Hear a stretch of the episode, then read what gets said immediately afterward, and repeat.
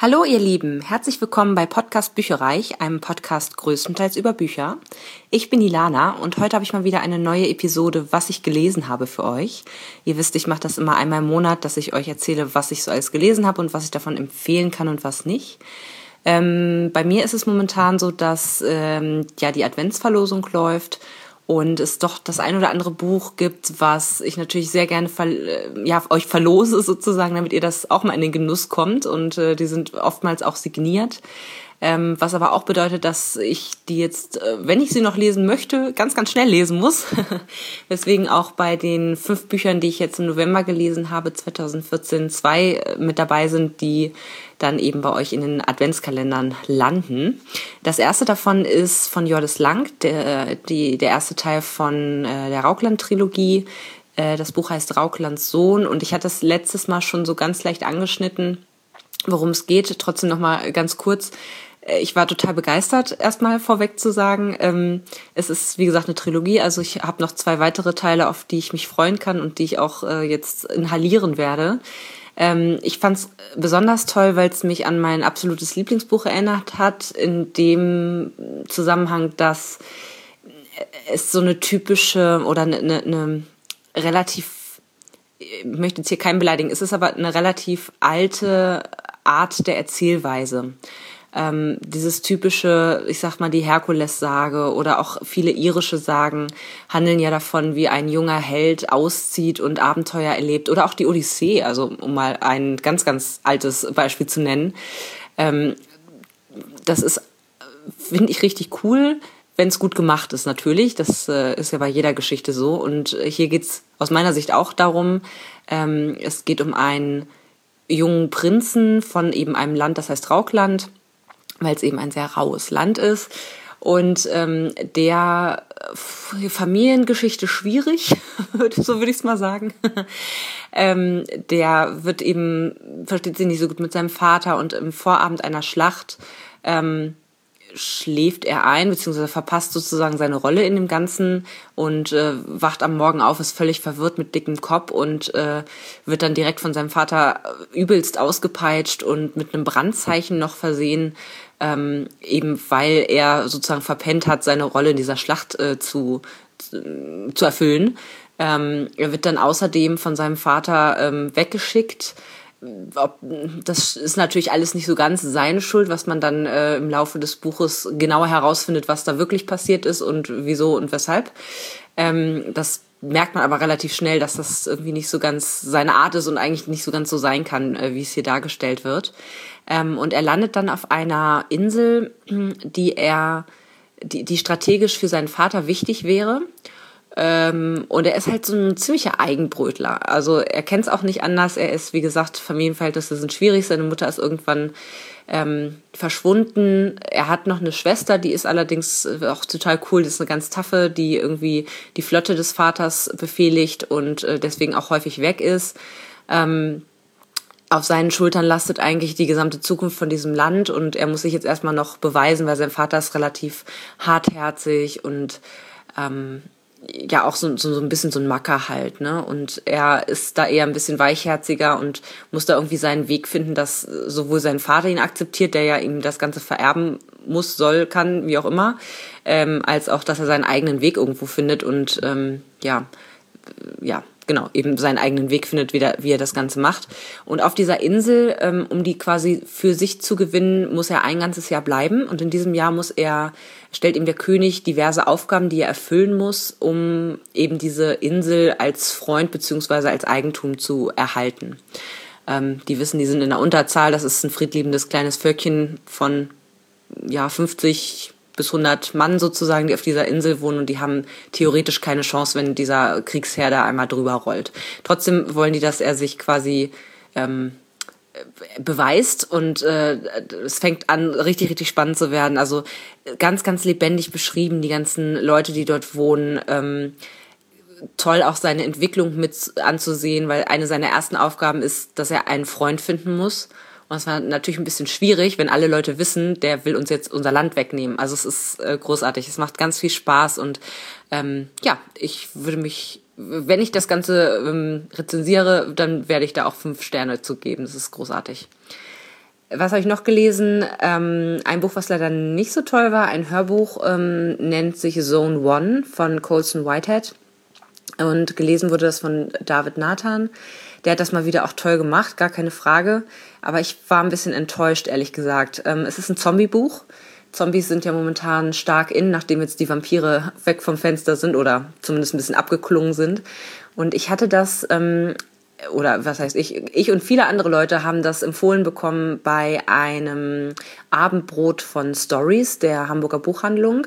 Die sind übrigens richtig, richtig gut. Wer mal in Hamburg ist und ich glaube, es ist immer der erste Mittwoch im Monat, Angaben ohne Gewähr, ähm, der sollte sich das auf jeden Fall mal anschauen, wenn er Zeit hat. Das ist, ähm, wie gesagt, ich glaube, jeden ersten Mittwoch im Monat ähm, veranstalten die Buchhändler aus dieser Buchhandlung ein, ein Abendbrot, wo man hier halt so ein paar Kleinigkeiten bekommt und auch was zu trinken. Ähm, und dann setzt man sich alle um einen riesen langen Tisch, der vollgepackt ist mit Büchern und ähm, sie stellen halt jeweils ihre zwei Favoriten vor, die sie jetzt so in letzter Zeit gelesen haben und äh, geben eben Buchempfehlungen. Und das Ganze ist kostenlos und ähm, dauert so ein, ich weiß nicht, ich glaube zwei Stündchen ungefähr. Ähm, man kann natürlich auch zwischendurch gehen, wenn man möchte. Es gibt auch noch eine Pause und alles Mögliche, aber ich bin bisher noch nie gegangen, weil ich es immer sehr, sehr spannend finde. Ähm, die stellen es vor, sie lesen meistens auch eine Stelle und ähm, es sind dann so drei bis vier Mitarbeiter, die das jeweils dann vorstellen. Das war eine Empfehlung davon. Ähm, und ich muss sagen, ich fand es Mittelmaß einfach. Ähm, das Interessante ist, dass der, dass es vielleicht sogar auch gewollt ist, aber ich fand es dann dahingehend zu langweilig.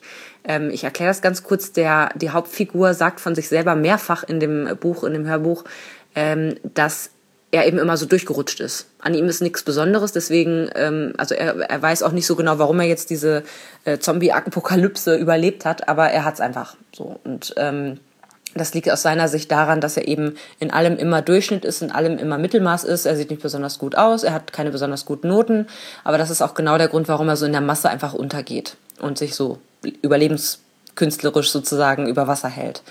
Ähm, er gehört jetzt mittlerweile, also Hintergrundgeschichte ist sozusagen Zombie-Apokalypse, nur wenige Leute haben bislang überlebt. Ähm, äh, und es gibt eben diesen Hauptcharakter, der ähm, sich oder in, ein, in einem der Trupps ist, die sich freiwillig gemeldet haben, um New York aufzuräumen. New York ist in verschiedene Zonen unterteilt, unter anderem Zone One, wo er eben aufräumt, ist Manhattan. So. Und äh, was sie tun, ist, es gibt, dass sie eben die Stadt nochmal von den bisher übergebliebenen Zombies ähm, reinigen. Das heißt, diese umbringen und eben wegscharren. Äh, es wird nicht so richtig schlüssig erklärt, aber ich meine, wie kann man das auch, äh, was, es, was jetzt dazu geführt hat, dass diese Zombies zu Zombies wurden.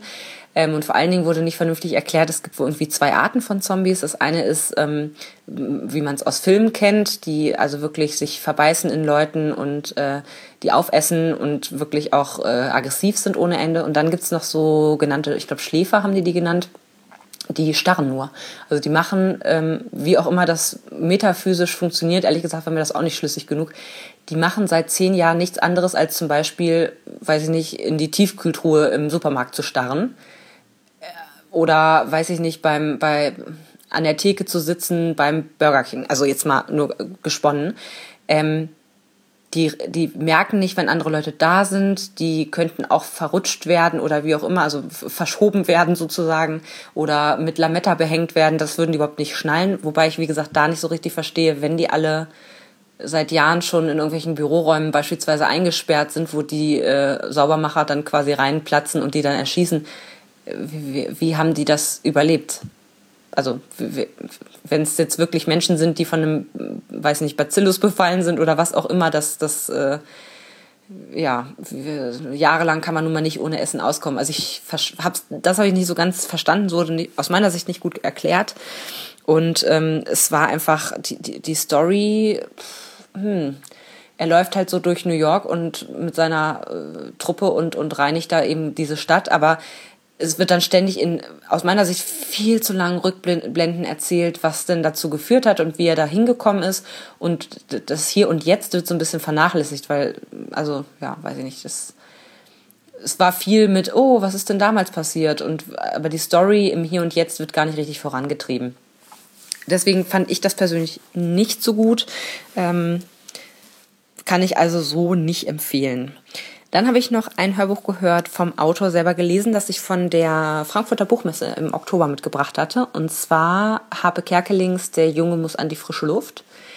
Und ich, ich wie viele andere auch, ähm, habe damals, ich bin dann mal weggelesen und verschlungen und fand das richtig toll und ähm, irgendwie super geschrieben. Und selbst wenn man irgendwie nicht so viel mit Religion am Hut hat, fand ich das trotzdem super gemacht. Mm, hier habe ich tatsächlich vier von fünf Punkten nur vergeben, nur in Anführungsstrichen, weil es, also es stand auch drauf, meine Kindheit und ich ist sozusagen die, die Unterschrift. Trotzdem fand ich es dann, mm, irgendwie waren meine Erwartungen vielleicht auch falsch, als ich in dieses Buch reingegangen bin. Also ich hatte erwartet, dass man vielleicht auch ein bisschen, also nicht nur seine Kindheit erzählt bekommt, sondern auch ein bisschen, wie er im Showbusiness Fuß gefasst hat, wie, was dazu eigentlich geführt hat, weil es wurde ja bisher noch nirgendwo aus seiner Sicht sozusagen geschildert. Ähm, es war aber wirklich nur Kindheit, also es gab so ein paar, ich sag mal bis 13, 14 ähm, relativ intensiv und dann eher so ach ja, und dann war noch das und das, bis ich 18 wurde. Also das wird nur so am Rande gestreift, eigentlich die, die Teenagerjahre. Es war eigentlich nur Kindheit. Ähm, vielleicht gibt's ja auch noch mal eine Fortsetzung. Ich, möglich. Insofern ähm, will ich dann auch nichts gesagt haben. Ähm, genau, aber ich fand's, fand's, das, was er erzählt hat, hat er sehr. Also das Buch ist nicht, nicht witzig. Soll es auch nicht sein. Finde ich auch okay. Ähm, es bringt einen stark zum Nachdenken, weil es wirklich äh, stellenweise harter Tobak ist, wie seine Kindheit verlaufen ist. Ähm, fand ich aber ganz gut, weil es auch mal eine andere Facette an ihm zeigt, die er vielleicht in der Öffentlichkeit hm, gar nicht so ausleben kann, die ihn aber auch stark ausmachen. Ähm, ganz zu Anfang fand ich es ein bisschen zu sehr selbstbeweihräuchernd. Er fängt unter anderem an, also was es mir auch ein bisschen schwer gemacht hat, irgendwie da reinzukommen, denn ähm, er, er, erzählt eigentlich den Großteil der Geschichte lang über seine Kindheit, ähm, aber aus welchen Gründen auch immer, weil wie gesagt, mir hat es den Einstieg eher erschwert als erleichtert, ähm, gibt es zu Anfang so ein paar, ich sag mal, Highlight-Episoden aus seinem Erwachsenenleben. Unter anderem, dass er im Garten Gethsemane war ähm, und dort äh, wirklich in den Garten durfte, was wohl sonst keiner durfte.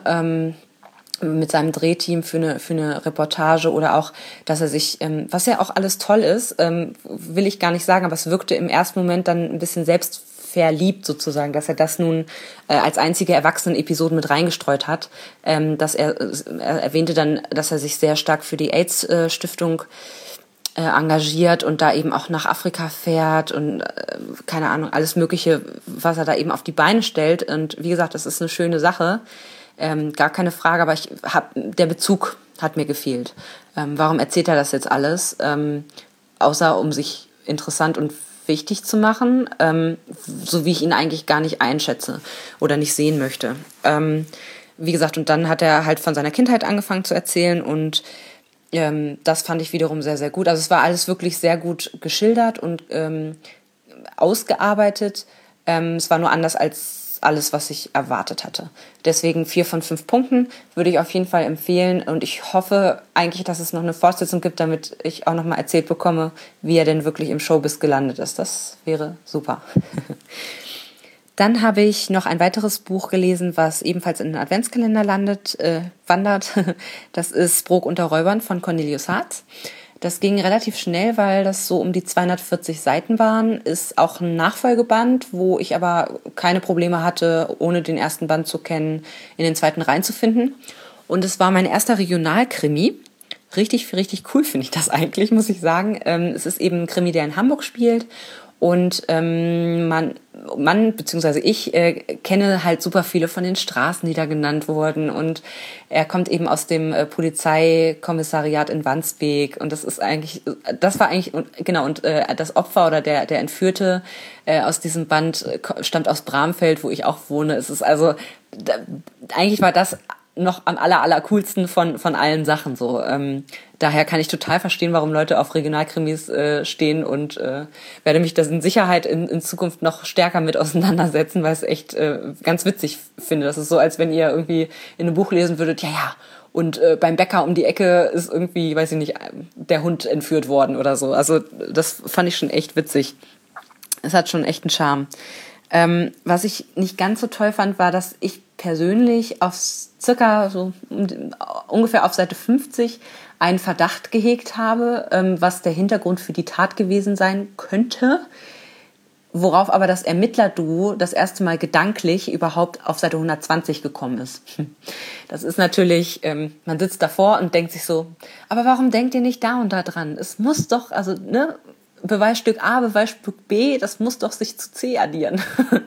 ähm, da wurde ich dann ein bisschen ungeduldig. Ähm, aber sonst fand ich es echt cool. Es war eine super Auflösung. Ähm, also wirklich ein runder Krimi. Und Charakterentwicklung war auch dabei. Das habe ich schon innerhalb diesen, diesen äh, Romans sozusagen gemerkt. Ähm, genau, und wie gesagt, auch ohne Teil 1 super lesbar. Insofern ähm, ein Buch, auf was ihr euch sehr, sehr, sehr, sehr freuen könnt im Adventskalender. Und das letzte Buch, was ich gelesen habe, war wieder ein Hörbuch und zwar das Rachespiel von Arno Strobel, gelesen von Sascha Rotermund. Ich muss sagen, ich habe von Sascha Rotermund hatte ich jetzt vorher noch gefühlt jedenfalls noch nichts gelesen oder besser gesagt vorgelesen bekommen. Ähm, der hat das sehr, sehr gut gemacht, war auch mal eine neue Stimme, das fand ich echt ganz erfrischend so. Ähm, bei dem muss ich sagen, das ist ein Thriller, auf den ich mich sehr, sehr gefreut hatte. Auch ein ganz klassischer Thriller eigentlich. Ähm, es geht um vier, ähm, vier Freunde aus der Jugendzeit. Die haben damals eine Clique gebildet. Dann ist etwas Schlimmes vorgefallen, in dem sie äh, oder in, in das sie verwickelt waren. Und jetzt gute, lasst mich nicht lügen, 30, 40 Jahre später werden diese Personen auf einmal wieder zusammengeführt und müssen an einem grausamen Spiel teilnehmen, ähm, weil sonst eben, wenn sie nicht teilnehmen, werden ihre Familien getötet. Ähm, das heißt, es fängt relativ harmlos an. Der, ähm, äh, ja, Frank heißt da, der, die, naja, in, in Anführungsstrichen die Hauptfigur, weil wir es größtenteils aus seiner, Pers also nicht aus seiner Perspektive, es ist äh, eine, eine dritte Person Erzählung, aber ähm, man nimmt so ein Stück weit seine Perspektive ein, weil man mit ihm beginnt. Ähm, und der bekommt irgendwie Post mit einem USB-Stick und auf diesem USB-Stick ist ähm, eine Videobotschaft und äh, es ist dann so, dass er am nächsten Tag auf eine Website surfen soll und eben die ähm, Aufgabe, die dort auf dieser Website ist, erfüllen soll. Und er weiß erst gar nicht warum und denkt sich, naja, ist Guerilla-Marketing oder wie auch immer. Also, ne, das ist doch bestimmt irgendwie Werbung. So, und dann äh, klickt er da drauf und soll irgendwie eine hanebüchene Aufgabe erfüllen, irgendwas mit über ein Brückengeländer irgendwie, ähm, ähm, wie heißt das, balancieren. Und er macht das dann halt nicht, ne? So und die Ankündigung ist halt, dass es insgesamt vier Spieler geben soll, eben diese vier ähm, von damals, was er da zu dem Zeitpunkt noch nicht weiß. Und dass, ähm, wenn die nicht alle vier ihre Aufgabe sozusagen erfüllen, stirbt jemand. So, und da denkt er sich schon so, ähm, das ist aber ein bisschen makaber, das finde ich jetzt richtig scheiße. Und dann macht er es eben nicht und am nächsten Tag ähm, kriegt er ein Video zugeschickt, wie ein alter Mann von Ratten aufgefressen wird. Und äh, dann ist die Ansage, wenn du nicht da und dahin kommst, ähm, dann bist du der Nächste sozusagen, beziehungsweise deine, deine Frau und deine Tochter der, die Nächsten. Und daraufhin lässt er sich eben darauf ein, ohne irgendwem davon erzählt zu haben und ähm, ja, merkt dann ziemlich schnell, dass die anderen drei eben auch dorthin abkommandiert wurden und das heißt, der Täter muss irgendwie wissen, was sie damals getrieben haben. Und es wird halt, sie werden dann in einen Bunker gesperrt und müssen eben verschiedene Aufgaben lösen, um sich selber zu retten, sich und ihre Familien. Und es sind nicht genug Spielpunkte, die man erspielen kann, da für alle, damit alle überleben und oder alle Familien überleben ähm, was natürlich auch dazu führt, dass sie sich auch gegeneinander wenden ähm, und man nie richtig weiß, wer spielt jetzt hier gerade mit offenen Karten, wer, äh, wem kann ich hier eigentlich trauen.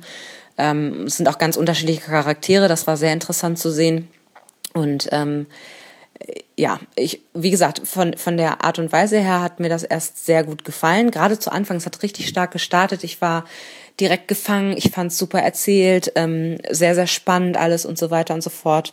Ähm, aber irgendwie muss ich sagen, hat das Ende das Ganze für mich ein bisschen kaputt gemacht, weil es einerseits relativ leicht vorausschaubar war oder wurde, äh, wer jetzt eben genau mit versteckten Karten spielt und wer nicht. Ähm, und die Auflösung war halt auch ein bisschen lahm, fand ich persönlich. Also das ähm, hat für mich alles nicht so ganz viel Sinn gemacht